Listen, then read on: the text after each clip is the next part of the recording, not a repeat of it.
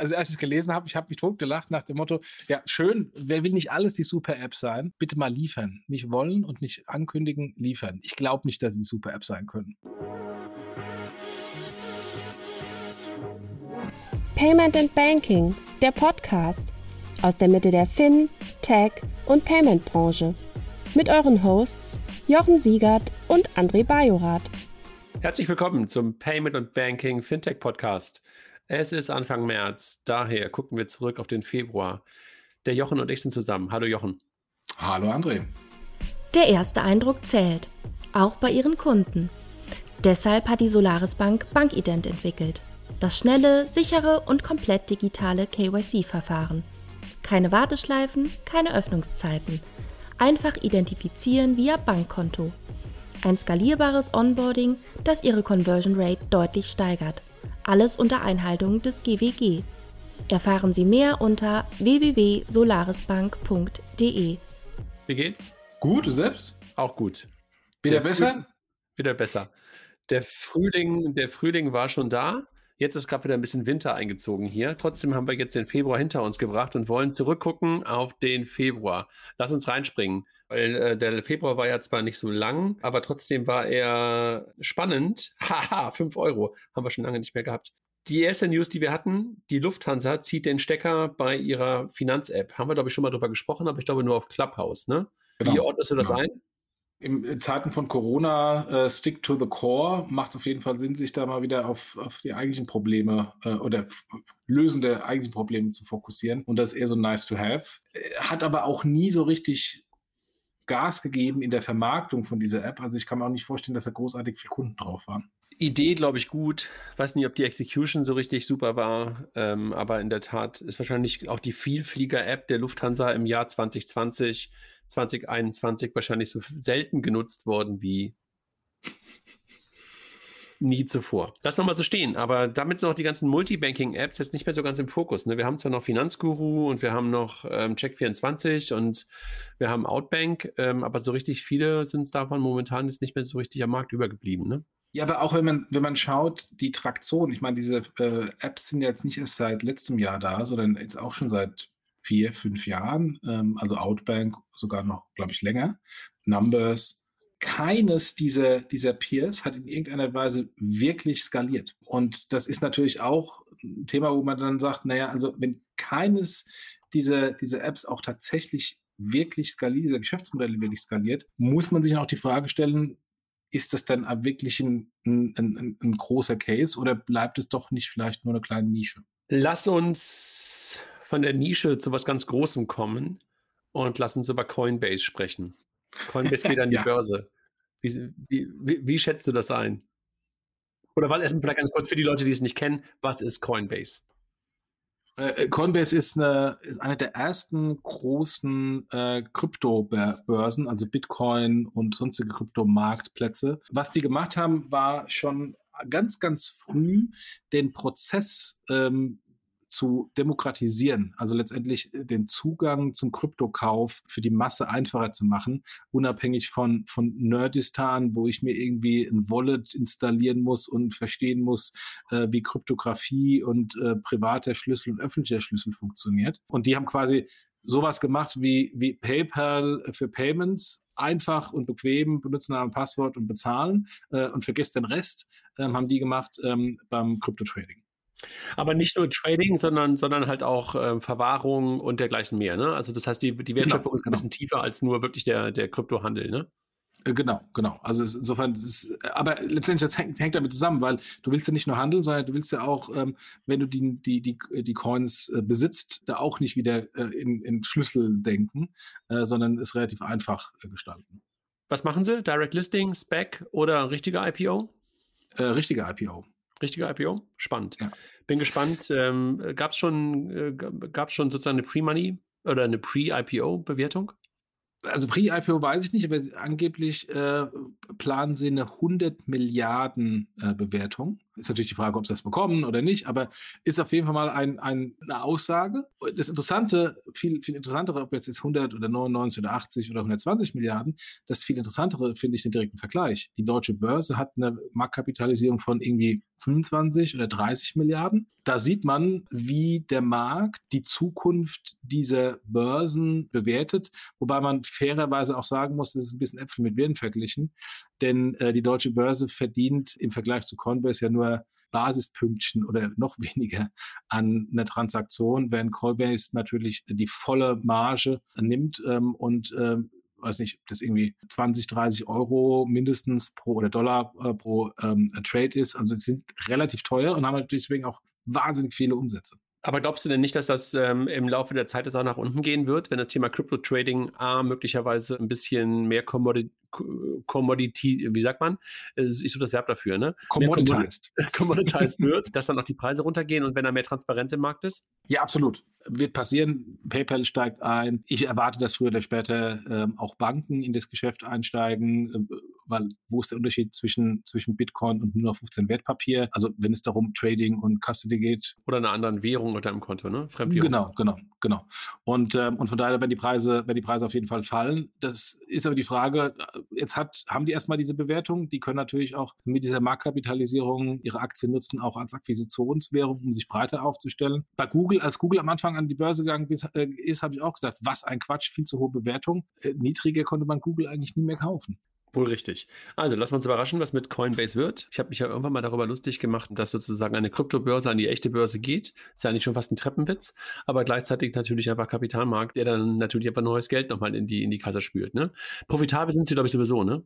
Ja klar, sind, noch profitabel. Ähm, das, das Schlimme jetzt mal aus deutscher Sicht ist, äh, mehr oder weniger zeitgleich mit Coinbase ist ähm, Bitcoin.de gestartet und die hätten das auch sein können. Die sind aber ganz ehrlich immer noch auf dem Stadium wie vor vier Jahren, äh, wenn man die User Experience und die ganzen Flows anschaut.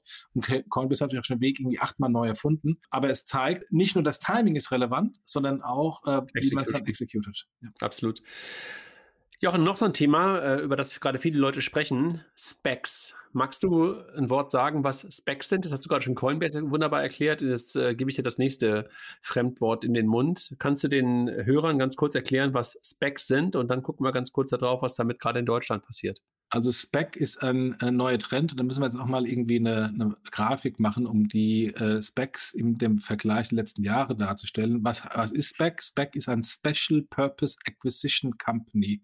Also ein, ein, ein Börsenmantel, der an die Börse geht, äh, von der Börse äh, quasi Kapital erhält, um dann als Börsenmantel mit dem Kapital andere Unternehmen zu kaufen. Also im Grunde eine Art Private Equity oder VC Fund, der erst an die Börse geht, die Kohle einsammelt und dann äh, die Unternehmen einsammelt. Weißt du denn, wenn du investierst, schon in was nachher investiert wird? Ich glaube nicht, oder? Ich glaube, ja. du weißt nur, wer das macht, ne?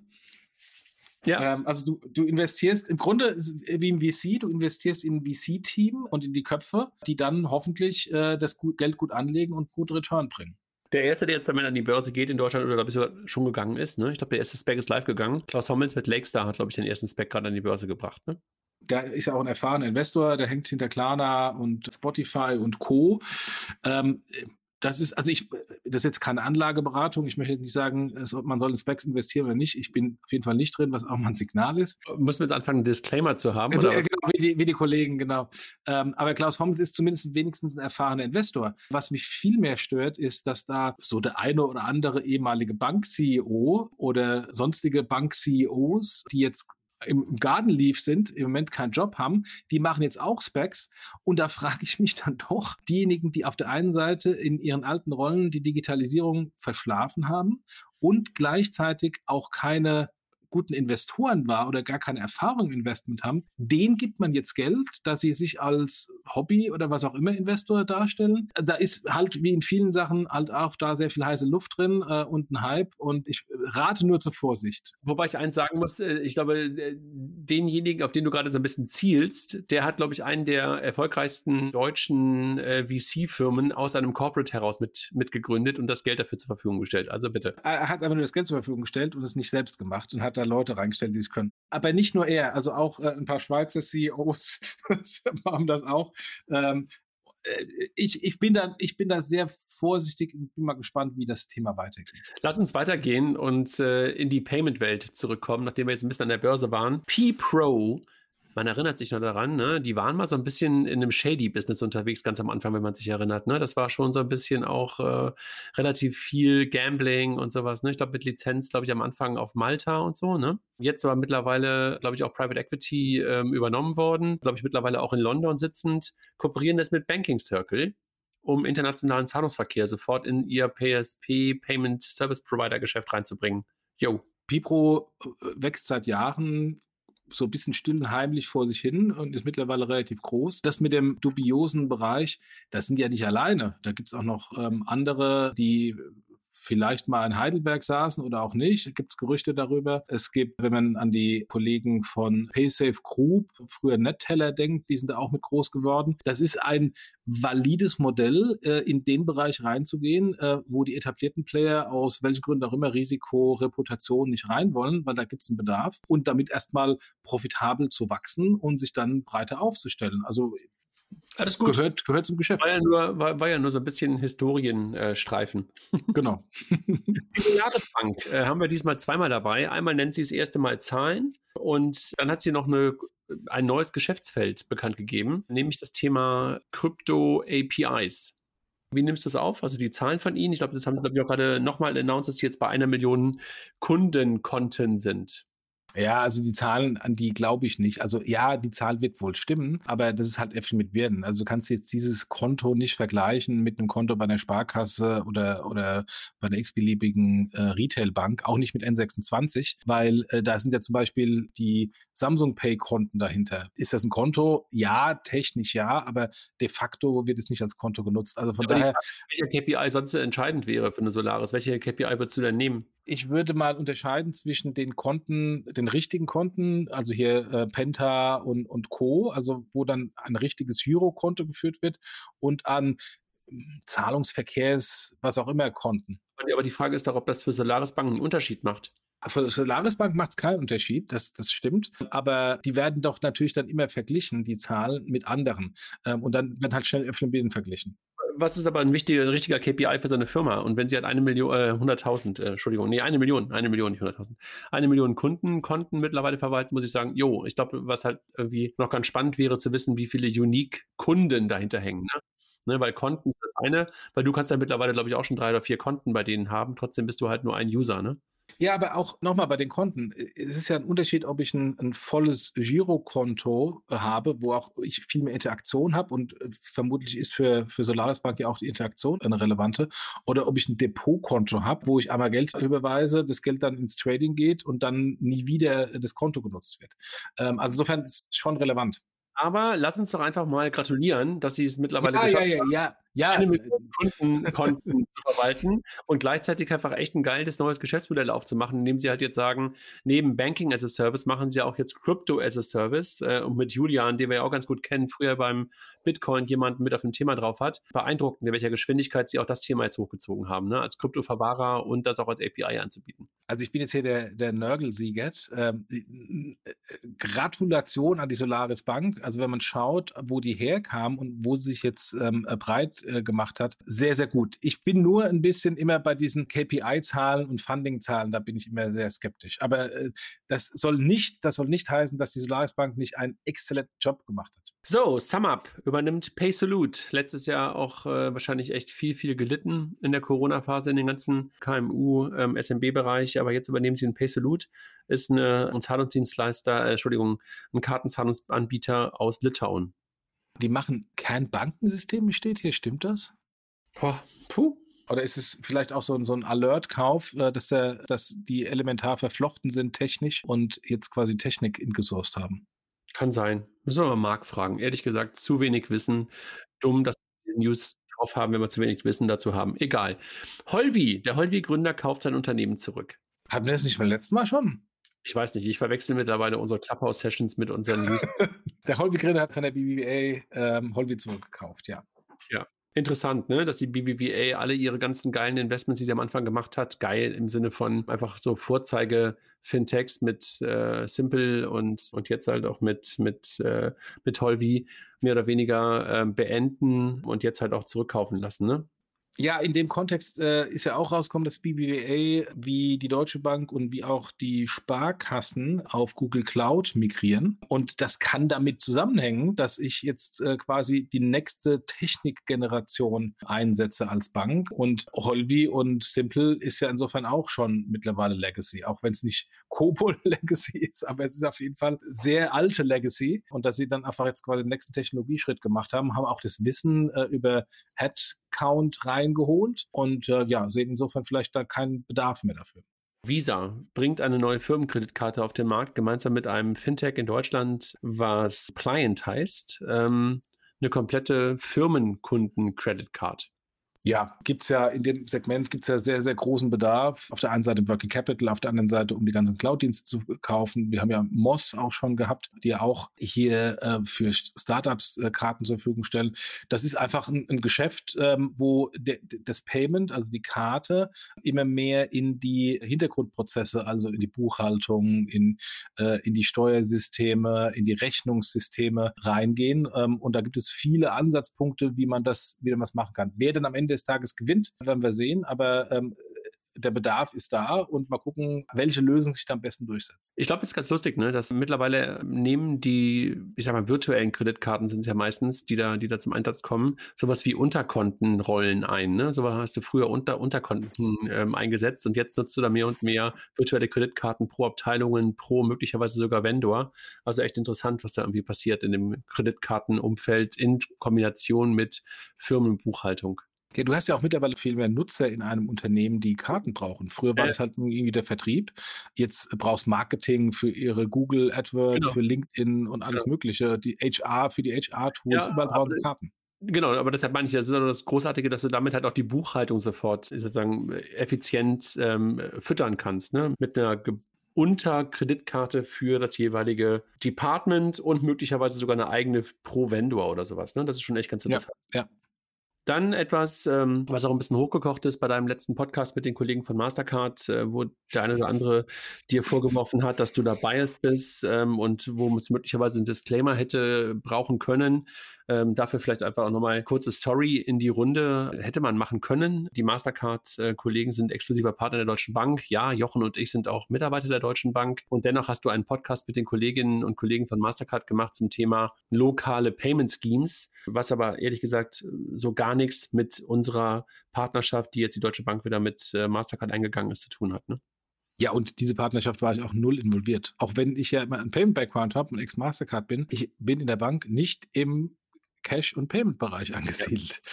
Also, wir freuen uns auf jeden Fall äh, darüber, dass Mastercard ähm, jetzt der, der Partner der Deutschen Bank für die nächsten, weiß ich gar nicht, fünf oder zehn Jahre? Ich glaube mindestens fünf. Ja, also was, was passiert ist, und jetzt mal unabhängig von unserer Rolle als Deutsche Bank, was passiert ist, dass natürlich die, äh, die Vielzahl der Visa-Karten, die bei der Postbank waren, und Postbank war immer ein ganz klassischer Visa-Issuer, sehr Visa-minded, jetzt äh, zu Mastercard gewechselt sind. Das hat natürlich, äh, man, man weiß es ja auch öffentlich, die Postbank wird viel enger an die Deutsche Bank geboten, hat natürlich auch was mit dieser äh, technischen Migration der Systeme und die Vereinheitlichung der Systeme zu tun. Aber für Mastercard und für den, für den Marktanteil Mastercard versus Visa ist es natürlich ein Riesenschlag, dass da Millionen Karten von Visa zu Mastercard wechseln. Aber ist auch jetzt nichts Neues. Ich denke da an die Miles More, heute Mastercard, früher Visa-Karte. dass äh, Banken äh, Portfolien flippen von A nach B äh, ist kein Thema, was in Deutschland exklusiv ist äh, oder das erste Mal gemacht wurde. Das gab es schon früher und in, international ist es auch völlig üblich. Liquid hat neues Geld eingesammelt, 30 Millionen. Glückwunsch. Auch da hatten wir das ja schon mal gemacht, wo wir uns so kolossal verrechnet hatten ja. auf der Suche nach der Anzahl der Kunden bei Liquid. In der Tat. Da hast du hat uns aber nachher gar keiner irgendwie vorgeworfen. Ne? Also, entweder haben es Leute nicht gehört oder sie haben einfach äh drüber weggehört. Ja, danke, genau. danke, danke fürs drüber weghören. Glückwunsch nach Berlin äh, an die Kolleginnen und Kollegen von, von Liquid.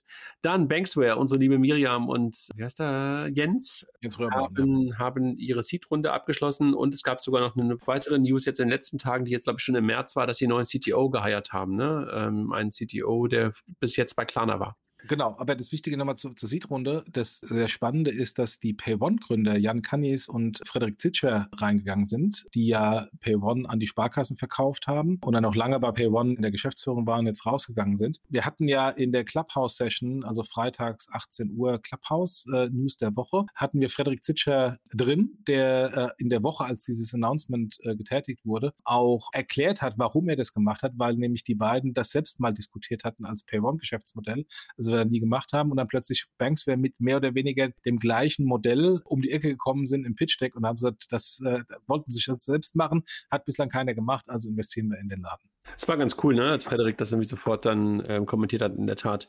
Also Glückwunsch nach Berlin, zu Banksware, Berlin, München, wo auch immer, äh, wo auch immer ihr sitzt. Dann die Vereinigte Volksbank Raiffeisenbank. Die sitzt in Berlin. Ja, aber Jens ja nicht. Jens sitzt in München. Deshalb habe ich München noch gesagt. Achso, okay, ja. also die Vereinigte Volksbank Raiffeisenbank wird Nachfolger von Wirecard. Das ist auch eine schöne Überschrift. Nein, das wollte ich so nicht sagen. Und die unterstützen jetzt RatePay mit, ähm, mit 200 Millionen Funding, ähm, nicht ähm, im Sinne von Funding Eigenkapital, sondern als äh, Funding-Volumen für das RatePay-Geschäft. Ne? Genau, Kreditlinie, äh, woraus RatePay dann quasi Working Capital für RatePay, ja. äh, woraus RatePay das, das Geschäft zur Verfügung stellt für die Working Capital-Lösung ihrer Kunden. Dann Baufi 24 hatten wir kürzlich mal kurz vor Weihnachten, glaube ich, im Podcast bei uns. Den Kollegen äh, Thomas Peters, früher bei der ING und bei der Interhyp, äh, wachsen weiter. Glückwunsch ähm, nach wo die auch immer sitzen, äh, in Hamburg und Berlin und überall. Und das ist mittlerweile ein Franchise-System, was ja entstanden ist und äh, wachsen weiter. Also Glückwunsch an die Kolleginnen und Kollegen. Ja, ja. Dann Payoneer will an die Börse. Ja, amerikanisches äh, Payment Company, die Optile in München Ende 2019 übernommen haben, wo unsere Payment Banking Kollegin äh, Julia äh, arbeitet. Die wollen an die Börse, wollen eine Bewertung von 3,3 äh, Milliarden anstreben.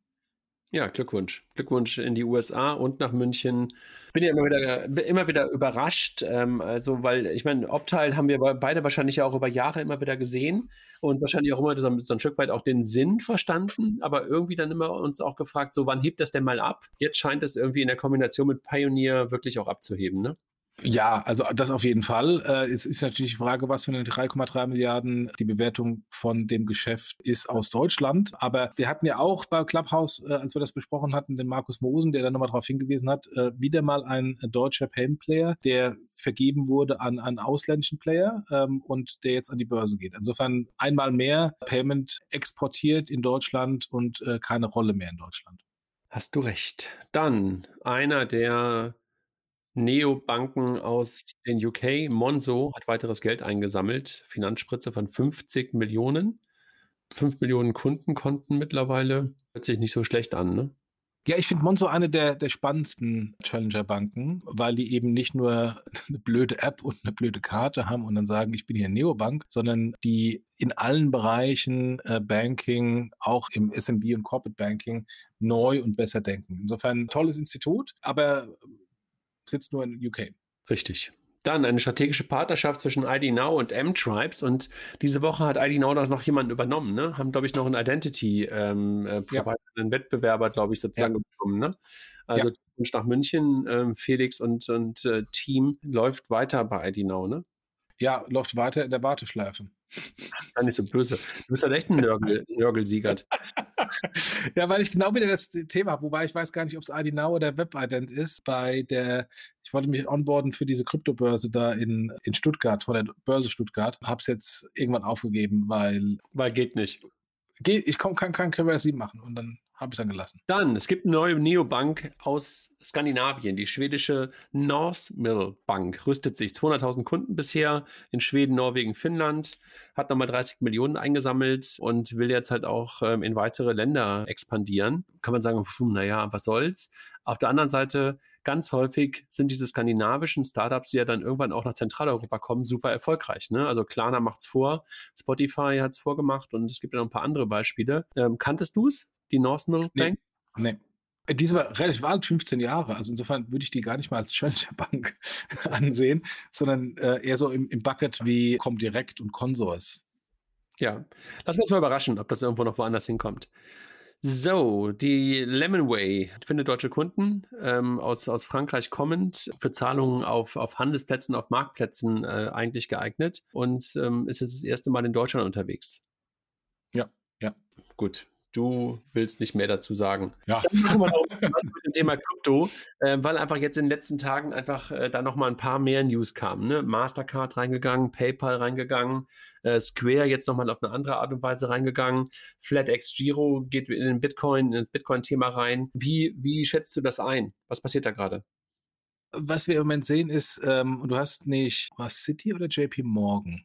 Eine von den großen amerikanischen Banken, die, also äh, City war es, äh, die sagte, der, der Bitcoin wird die neue Trade Finance Währung. Was im Moment passiert ist, dass die institutionellen Player in das Thema reingehen, bis hin zu den Corporate Treasurern. Das ist aus meiner Sicht immer noch eine Spitze des Eisbergs. Muss ich auch noch mal erstmal beweisen, ob das tatsächlich ein großer Eisberg ist oder es nur die Spitze war. Aber letztendlich wird, wird Bitcoin mehr und mehr auch von professionellen, institutionellen Investoren als Assetklasse wahrgenommen und genutzt. Und das hat zur Folge, dass äh, der Bitcoin-Preis steigt, weil mehr Nachfrage kommt auf die mehr oder weniger identische Angebot äh, im, im Mining, was sogar vielleicht zurückgeht, äh, war ja das Halving irgendwann Anfang letzten Jahres. Bei stärkerer Nachfrage und gleichen Angebot steigt der Preis, ganz einfach.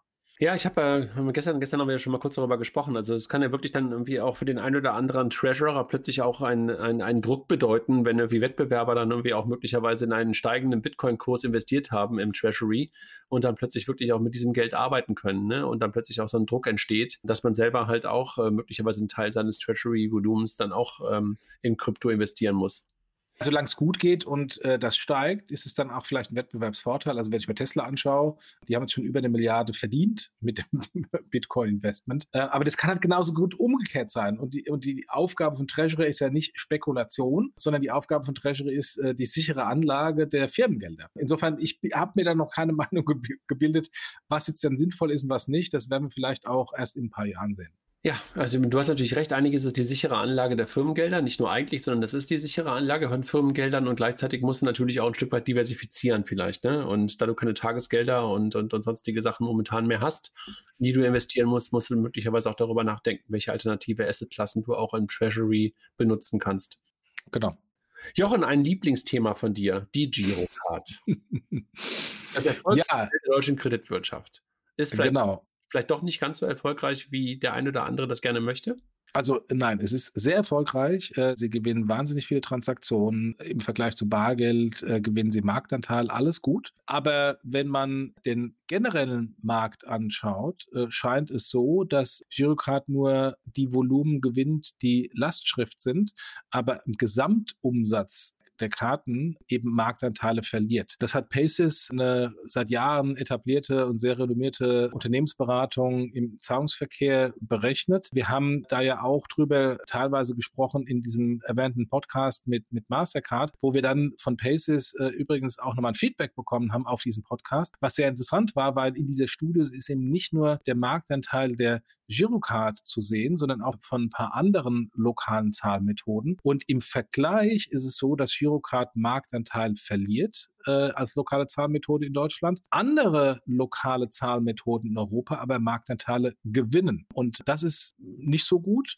Ähm, und gleichzeitig ist natürlich auch das ganze Thema Internet Payment auch immer noch nicht relevant, weil die Girocard bis heute äh, diesen riesen Markt links liegen lässt. Das ist wohl, glaube ich, wahrscheinlich der entscheidende Punkt, warum sie nicht wirklich Marktanteile gewinnt, weil Menschen wahrscheinlich im E-Commerce einfach andere Mittel benutzen müssen und da dann diese anderen Mittel vielleicht Top of Wallet sind, dann halt auch ja. Retail benutzen. Ne? Ja. Sehe ich auch so. Ja, das hat was mit, mit Top of Wallet wahrscheinlich zu tun. Jochen, dein ehemaliger Arbeitgeber PayPal will die Super-App anbieten. Ich will auch Millionär sein und fünf Häuser haben. Also wollen hat jeder viel. Also als ich es gelesen habe, ich habe mich totgelacht nach dem Motto, ja schön, wer will nicht alles die Super-App sein? Bitte mal liefern. Nicht wollen und nicht ankündigen, liefern. Ich glaube nicht, dass sie die Super-App sein können. Wir hatten ja schon mal die Diskussion darüber auf Payment und Banking, ähm, ob die Super-App überhaupt etwas für Europa ist oder ne, für Deutschland ist, ob es äh, wer das Potenzial dazu hat. Ich glaube, so vor zwei, drei Jahren hatten wir, glaube ich, die Diskussion schon mal darüber. Ich bin auch echt ähm, skeptisch, ob die Super-App äh, irgendwie kommt oder ob es halt auch weiterhin vertikalisierte Apps für bestimmte Use Cases gibt. Jochen, nochmal Payment. Stripe Climate kommt nach Deutschland. Hast du das schon von, davon gehört? Nee, Stripe, klar kenne ich, aber Stripe Climate, was ist das? Ja, im Grunde genommen äh, unterstützen sie äh, klimaneutrale Unternehmen und ähm, alle, die halt klimaneutrale Sachen sozusagen ähm, über Stripe abwickeln wollen, bezahlen keine, keine Gebühren. Und äh, da gehen halt 100 Prozent äh, der Mittel direkt an Initiativen weiter, die der Entwicklung und Technologie zur CO2-Entnahme vorantreiben. Also, also sozusagen, also Greenwashing. Ja, das, das ist die böse. Äh, Sorry, ich nur ein nachhaltiges Produkt und sie sagen einfach, ist uns wichtig, unterstützen wir. Ich würde es einfach mal so da, ja. darstellen. Okay. okay. Dann Smava, ein, ein Stück weit fast ein Running Gag der deutschen Fintech-Szene, weil immer wieder tot und klein geschrieben. Äh, aber immer wieder irgendwie kommen sie größer wieder daher, als man sie eigentlich äh, immer wieder gesehen hat, kaufen jetzt Finanzcheck, die ja mal vor einiger Zeit für ungefähr, ich glaube damals auch so um die 200 Millionen, 300 Millionen oder sowas, glaube ich, von einem PE übernommen worden sind. Ne? Und jetzt gehen Finanzcheck und Smava zusammen. Was hältst du davon? Macht Sinn, dass da auch Smava jetzt endlich mal eine relevante Größe wird, weil äh, die waren halt immer zu klein, um wirklich relevant zu sein und zu groß, um sie einzustellen. Insofern ergibt das total Sinn, um da auch ein bisschen Schwergewicht zu haben, auch im, im Kontext Challenger zu äh, Check24, wenn es um die Vermittlung von, von Krediten geht. Gut, lass uns mal ein bisschen Gas geben, weil langsam aber sicher, wir haben echt so viele News, wird es ein bisschen lang. Molly steigt in den britischen Markt ein. Also Molly, der PSP aus, äh, aus Holland, äh, geht, geht nach UK. Was hältst du davon? logischer Schritt und äh, die haben jetzt übrigens auch einen neuen CEO bekommen, der von Ingenico, glaube ich, früher kommt, hat bei Ingenico E-Payments, glaube ich, gemacht. Oder Worldline, nee, Worldline, nicht Ingenico, Worldline. Nein, auch nicht Worldline, sondern WorldPay. Äh, WorldPay, sorry, WorldPay. Äh, Worldline ist ja Ingenico. Nee, äh, WorldPay. Ja. WorldPay, World, genau, ein ehemaliger WorldPay-Kollege ist jetzt CEO bei, äh, bei Molly geworden und sie gehen jetzt auch in den, in den US-Markt, äh, in den UK-Markt. Bank, Bunk, Bunk, Bunk auch in Deutschland. Gibt es ja schon länger auch als deutsches Angebot, aber jetzt auch mit der deutschen Niederlassung. Wie man gehört hat, ähm, auch jetzt mit einer eigenen IBAN in Deutschland. Es gibt ja echt ein paar Fanboys von, von, von Bunk. Gleichzeitig haben sie sich aber, glaube ich, im letzten Jahr auch schon mal irgendwie so ziemlich verbrannt, weil sie ein neues Preismodell eingeführt haben. Ne? Also das war irgendwie nicht ganz so toll. Bist du Nutzer?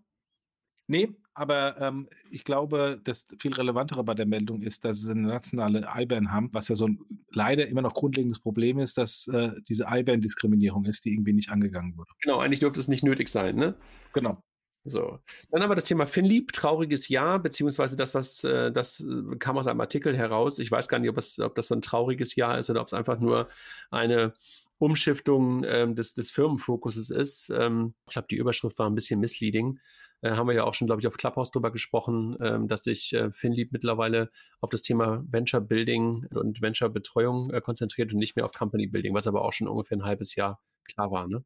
Ja, gehen im Grunde auch den Weg, den Rocket Internet gegangen ist. Es ist prinzipiell, äh, sieht man auch bei diversen anderen Inkubatoren und Company Bildern, es ist äh, bei Company Bildern immer so pro Segment so ein, Boom äh, für ein paar Jahre und dann braucht man eigentlich kein Company Builder mehr. Auch jetzt in diesem vermeintlich komplexen Fintech-Bereich äh, mit der Regulatorik, man kann es alles selbst gründen. Man braucht da nicht diese Unterstützung von jetzt in dem Fall FinLab und deswegen gehen sie einfach als ähm, Investor über ähm, und investieren, ohne dass jetzt irgendwie das äh, Geschäft Fintech-Bereich schlechter wird. Das ist einfach eine ganz normale weitere Entwicklung. Dann lassen uns ein paar ähm, Sachen sozusagen jetzt mal, nochmal Speed aufnehmen.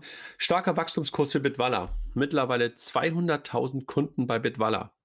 Beeindruckend, oder?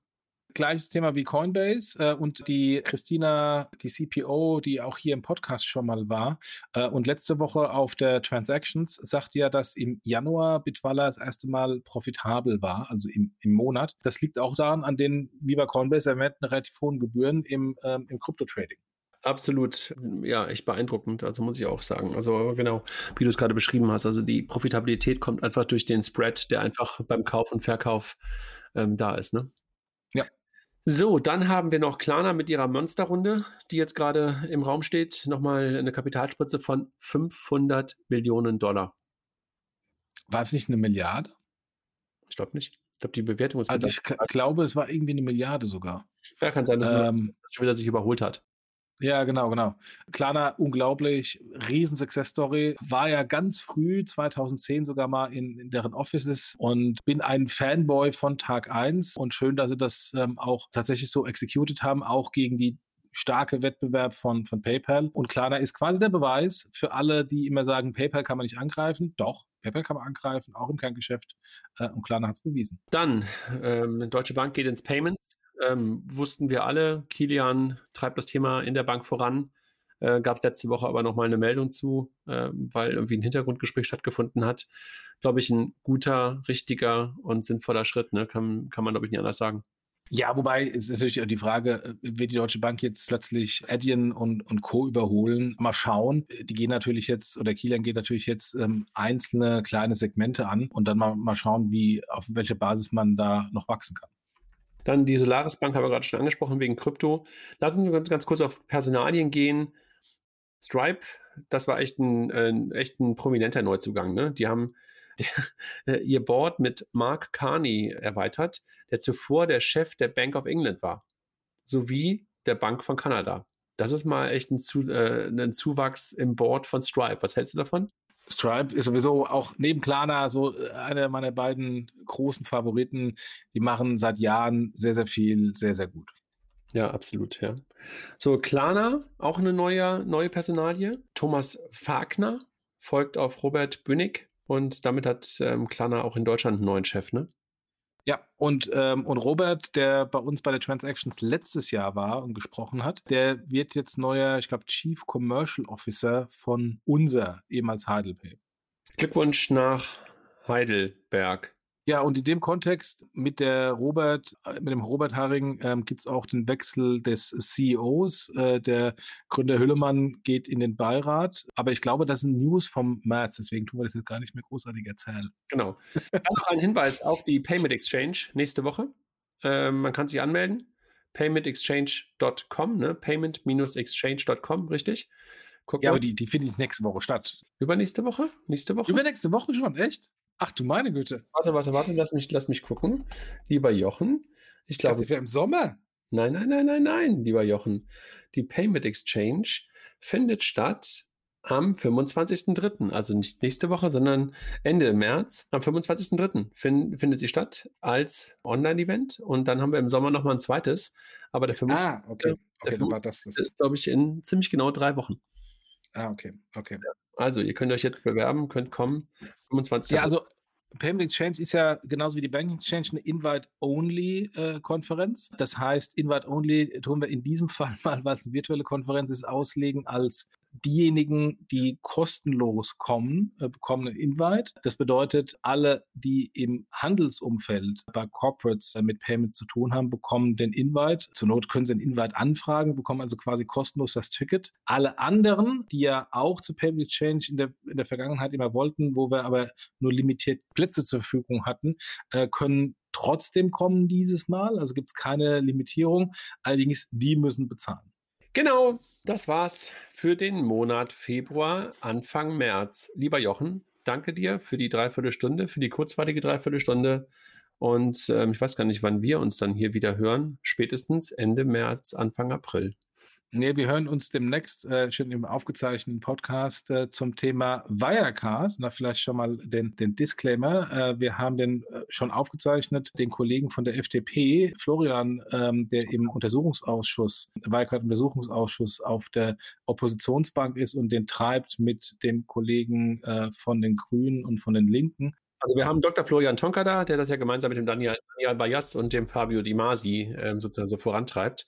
Ich bin mir jetzt nicht sicher, Jochen, ob der Cliffhanger funktioniert. Also was jetzt zuerst kommt, dieser Podcast oder der andere? Let's see. Dieser, dieser. und wenn nicht, dann habe ich eine Wette verloren, aber dieser kommt, äh, kommt relativ schnell. gut. Ich danke dir, Jochen. Tschüss. Macht's gut. Tschüss.